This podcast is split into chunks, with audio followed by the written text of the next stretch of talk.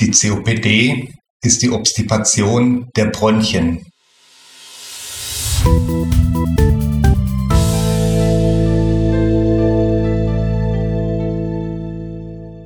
Herzlich willkommen zu Fast Check Folge 43.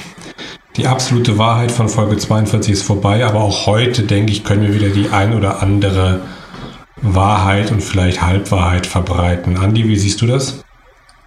Halb, Halbwahrheit hoffentlich nicht. also ich finde, wir haben auch heute ein interessantes Thema. Ein, eigentlich unser letztes gemeinsames Projekt im Kantonsspital Baden. Genau. Das äh, letzte, das wir gemeinsam auf den Weg gebracht haben, bevor dann, wie heißt es so schön, die Ratten verlassen immer als erstes das sinkende Schiff. In diesem Fall war ich die Ratte und habe das Schiff verlassen. Das kommt, das finde ich, bin froh, dass das von dir kommt.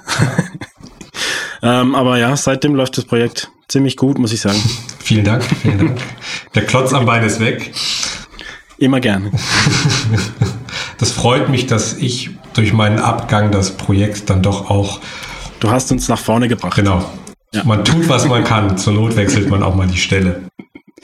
Ja, man muss Opfer bringen. Genau. Finde ich auch. Gern geschehen. Kommen wir zum nächsten Projekt. Ich hoffe, dass ich dafür dann nicht den Podcast verlassen muss. Na, das hoffe ich auch. Du meinst unser aktuelles Projekt, die Stellenanzeigen. Genau. Bei uns auf der Homepage gibt es Stellenanzeigen zur Notfallpflege, Ausbildung für die Fachweiterbildung oder das NDS. Die sind bis Ende des Jahres noch kostenlos. Also wer auf Stellensuche ist oder aber auch die Möglichkeit sieht, Stellen zu schalten. Also informiert auch eure Vorgesetzten, dass es da die Möglichkeit gibt, dass wir da eine tolle Plattform schaffen können. Mhm. Wir sind zwar noch klein, aber fein. Ich glaube, wir haben ein ziemlich gezieltes Fachpublikum auf unserer Homepage und immerhin doch schon sechs Anzeigen aus Deutschland und der Schweiz. Die Österreicher ziehen noch so ein bisschen nach. Da kam noch nichts. Das kommt noch, das kommt noch. Es gab Feedback zur letzten Folge, Andi. Kannst du dazu was sagen? Ja, genau. Die letzte Folge ging ja um die HWS-Orthese, um die Immobilisation und wir haben recht gutes Feedback bekommen. Ich habe gedacht, das ist eher so eine kontroverse Folge, aber ich glaube, viele stimmen uns in dem zu. Oder stimmen äh, Christian Maschmann zu. Ja, vor allem, ähm, vielleicht haben wir aber auch nur Feedback von den von denjenigen bekommen, die zustimmen. aber es hat auf alle Fälle, es ist schön zu sehen, dass, dass sich da was tut und dass die Entwicklung aus unserer Sicht in die absolut richtige Richtung geht. Genau, was der Christian auch gut evidenzbasiert belegen kann. Genau. In Folge 42. Und außerdem haben wir noch Feedback bekommen für eine vorherige Folge, nämlich zur Kommunikation im Schockraum. Ja. Da kam noch der Wunsch nach einer Folge separat für Nachbesprechung und Debriefing. Ich glaube, du planst eh noch einen zweiten Teil mit Karl, oder? Genau, es wird noch einen zweiten Teil geben. Es ist noch nicht ganz konkret, ihr müsst euch noch ein bisschen gedulden, aber er wird kommen. Dann kannst du das ja mit ihm vorbesprechen, dass das Thema nicht untergeht. und nachbesprechen. Genau, ihr könnt das Debriefing vor- und nachbesprechen. Wie auch immer. Noch ein kleines Update, wir hatten es ja eben schon von Christian Maschmann in der Folge 42. Der kommt ja auch zum Notfallpflegekongress hier in Stuttgart. Der Kongress, die physische Teilnahme ist leider nicht mehr möglich. Der Kongress ist ausgebucht. Was allerdings noch höchstwahrscheinlich möglich sein wird, ist eine Online-Teilnahme. Das hängt jetzt aber noch davon ab, wie hoch die Nachfrage ist. Also wenn es genug Anfragen noch gibt, dann überlegen wir, dass wir den Kongress parallel streamen. Okay. Dann würde ich sagen, haben wir alles gesagt. Legen wir los. Viel Spaß beim Interview.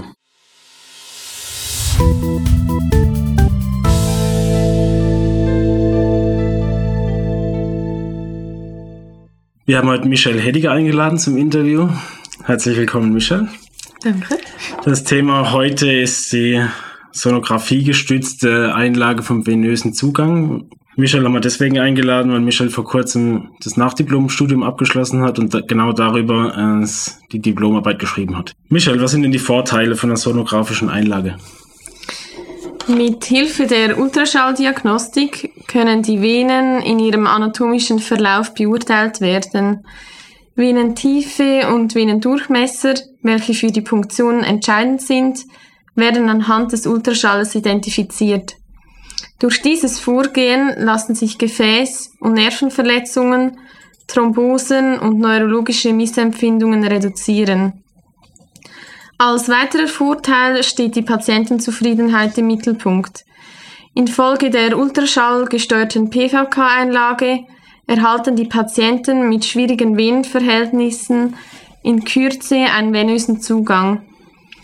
Dies führt zu einer schnelleren Verabreichung von Medikamenten, frühere Labordiagnostik und zeitnahe Bildgebung. Daraus resultiert, dass Patienten, welche sich in einer Hochrisikosituation befinden, von einem besseren Outcome profitieren.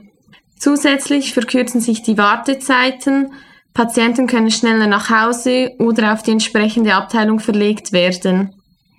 Ein weiterer positiver Effekt ist, dass Patienten auf einen intraosären Zugang oder zentralvenösen Katheter verzichten können, wenn die ultraschallgesteuerte Punktion erfolgreich war. Somit gewinnt die Notfallstation an Zeit und den Patienten wird eine unnötige invasive Prozedur erspart. Zwischen den verschiedenen Disziplinen sind zusätzliche Vorteile im organisatorischen Ablauf zu erkennen. Wenn die Notfallpflege die ultraschallgesteuerte Punktion beherrscht, ist der Notfall nicht auf das Zeitfenster von der Anästhesie oder des Rettungsdienstes angewiesen, welche vor dem Projekt die ultraschallgesteuerte PVK-Einlage durchführten. Dies führt wiederum zu einer schnelleren Diagnostik und Behandlung. Auf der anderen Seite wird die interdisziplinäre Zusammenarbeit gestärkt, da der Notfall die Arbeitsabläufe der entsprechenden Disziplin nicht stört. Und wie genau funktioniert es? Wie legt man die ein von der Technik her? Also bezüglich der Durchführung wird äh, zuerst das entsprechende Material halt vorbereitet. Der Arbeitsplatz wird soweit eingerichtet. Das Ultraschallgerät wird auf die entsprechende Seite platziert, wo man die Punktion durchführen möchte. Dann wird das Ultraschallgerät vorbereitet und nach einer geeigneten Vene gescreent. Dabei ist zu beachten, dass der Durchmesser über 2,6 mm sein sollte und die Vene nicht tiefer als 15 mm. Zur Punktion. Punktionsstelle wird desinfiziert und der Schallkopf oberhalb von der Punktionsstelle platziert. Dabei wird ein Punktionswinkel von 45 Grad gewählt, je nach Tiefe der Vene und Schritt für Schritt die Kanüle in die Vene vorgeführt. Am Schluss wird als Stahlmandraht zurückgezogen und die Kanüle vorgeschoben. Im Anschluss wird die Kanüle fixiert, die Blutentnahme durchgeführt oder die Infusion angeschlossen. Am Ende wird die Lagekontrolle durchgeführt, um zu schauen, ob die Infusion korrekt li liegt und am Schluss die Dokumentation. Wie macht man die Lagekontrolle? Die Lagekontrolle wird mit 10 ml NaCl 0,9 verabreicht und dabei sieht man im Ultraschall, ob es Ström Strömungsartefakten gibt oder ob es zu Paravasat gekommen ist. Also praktisch der Beweis, ob die Vigo richtig liegt. Genau. In der Vene. Das klingt ja alles ziemlich kompliziert und langatmig. Wie lange braucht man denn für so eine sonografische Einlage? Die Durchführung dauert je nach Übung und Erfahrung zwischen 5 und 15 Minuten. Okay, das sind jetzt eigentlich ganz viele Vorteile für den Patient, Vorteile für die Organisation von uns und für die Zusammenarbeit. Gibt es da noch Nachteile? Ja, bis die Notfallpflege die Punktion im Zeitraum zwischen 5 bis 15 Minuten erfolgreich meistert, benötigt es viel Übung. Außerdem muss das geschulte Personal und ein Ultraschallgerät zur Verfügung stehen. Als weiteren Nachteil werden bei der ultraschallgesteuerten PVK-Einlage tiefere Venen punktiert, wobei es häufiger zu Dislokationen kommt. Dies bleibt länger unbemerkt, da keine offensichtlichen Merkmale auf Paravasat hinweisen. Ein Risiko besteht zusätzlich bei der Einhaltung der Hygiene, da der Ultraschallkopf und das Ultraschallgel eine zusätzliche Infektionsquelle darstellen können. Mm, du hast jetzt ein paar Mal erwähnt, dass es schwierig zu erlernen ist, oder das heißt, äh, dass es viel Übung braucht, um das zu erlernen. Wie groß ist denn der Schulungsaufwand? Grundsätzlich finde ich den Schulungsaufwand nicht sehr groß. Zuerst findet einen theoretischen Teil und die Übung am Phantommodell statt.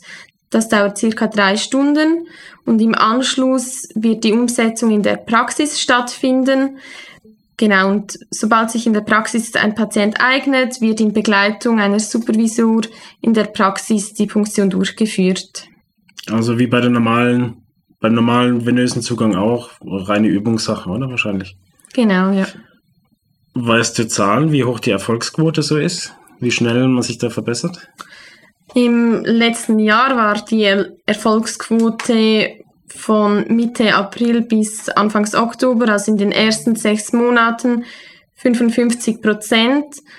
Und die restlichen fünf Monate, Monate stieg die Erfolgsrate bis auf 83 Prozent. Also man sagt eigentlich nach einem Jahr haben wir jetzt eine Erfolgsquote von 83 Prozent erreicht. Und laut Studie hat man nach mindestens 20 Versuchen eine Erfolgsquote über 75 Prozent. Das sind wir sogar besser. Ne? Genau. Studienlang. äh, uns vielleicht auch wichtig zu erwähnen, dass das Projekt, das wir gemeinsam durchgeführt haben, waren sechs Pflegefachpersonen beteiligt. Und es läuft jetzt, glaube ich, schon ein Jahr, oder? Mhm, genau. Wie kommt das Projekt denn sonst im Team an, bei den anderen? Beim anderen von der Pflege oder bei den Ärzten? Nach meinem Empfinden kommt das Projekt sehr gut im Team an. Für viele ist es noch ungewohnt oder es geht in Vergessenheit, dass gewisse Personen im Team die Durchführung beherrschen. Deshalb finde ich es umso wichtiger, dass weitere Teammitglieder die Punktion beherrschen und sich das Projekt im Team etabliert. Und ähm, jetzt läuft das Projekt schon ein Jahr. Wie sieht die Zukunft aus? Wie geht es weiter? Am 15. Mai 2022 wurden jetzt fünf weitere Notfallexpertinnen geschult um das Team zu erweitern und die Methode der ultraschallgesteuerten PVK-Einlage auf mehreren Schichten anbieten zu können. Somit können noch mehr Patientinnen und Patienten von diesem Projekt profitieren. Alles klar. Also insgesamt würdest du sagen, es war ein erfolgreiches Projekt. Genau, ja. Dann danke dir fürs Gespräch. Danke auch.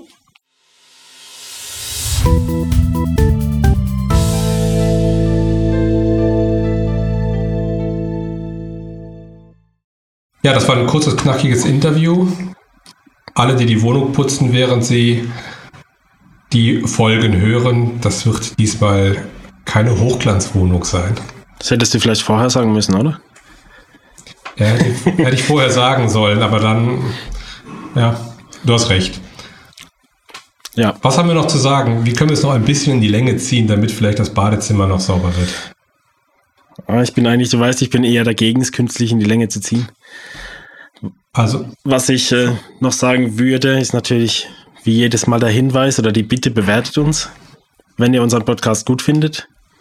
Genau, Apple Podcast, ähm, ich weiß gar nicht, wo man alles bewerten kann. Spotify, glaube ich, auch. Ja. Und so weiter und so weiter. Außerdem habt ihr die Möglichkeit, wenn ihr uns ein wenig unterstützen wollt, zu spenden. Alle Infos darüber findet ihr auf der Homepage. Und natürlich folgt uns auf den Social Media Kanälen. Genau. Wir würden uns über eine kleine Spende freuen, weil wir bis jetzt sehr werbefrei sind und es auch bleiben wollen. Und der Aufwand wird nicht weniger. Nein. Genug gejammert. Ich würde sagen, enden wir mit einem Witz. Du willst es ja nicht künstlich in die Länge ziehen. Richtig. Also viel Spaß beim Witz und bis zum nächsten Mal. Die Chirurgie ist die Lehre von der Sinnlosigkeit der inneren Organe. Die innere Medizin ist die Lehre von der Unheilbarkeit der Krankheiten und die Anästhesie ist die Lehre von der Widerstandsfähigkeit des menschlichen Körpers.